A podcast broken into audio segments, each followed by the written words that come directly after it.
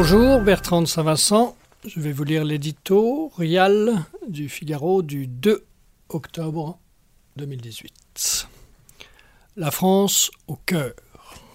On avait fini par le croire immortel, et peut-être l'est-il.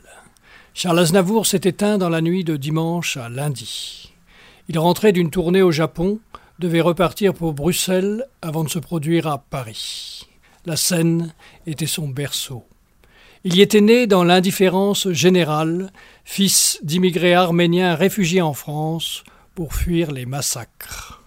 Pendant des années, raillé pour son physique, sa voix de cauchemar éveillé, Dixit Sammy Davis Jr., il chanta dans le vide.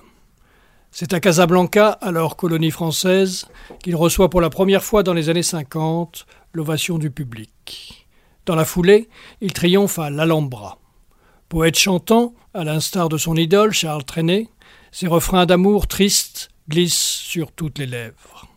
La mama, la bohème, hier encore que ces tristes Venise, le petit chanour Varinag Aznavourian, enfant de la balle intronisé Charles Aznavour, entre dans l'histoire de France. Plus de mille chansons suivront, interprétées sur toutes les scènes de la planète, dans une dizaine de langues. Je suis le chanteur français le plus couronné dans le monde entier, proclamé sans fausse modestie, la seule vedette nationale à être acclamée au Carnegie Hall de New York. Ce fabuleux destin dont il s'enorgueillissait fut le fruit d'une détermination sans faille, d'une passion pour les mots et d'une lucidité absolue sur lui-même. Non, je n'ai rien oublié, chantait Charles Aznavour. Il savait d'où il venait et conservera toute sa vie sa fidélité à sa terre d'origine, l'Arménie. Il en sera l'ambassadeur infatigable. Mais il savait aussi ce qu'il devait à sa terre d'accueil.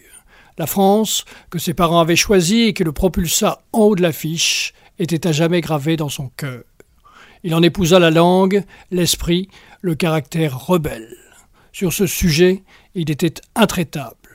J'ai abandonné une grande partie de mon arménité pour être français. Il faut le faire, ou alors il faut partir et c'est ainsi que le petit Charles devint un géant.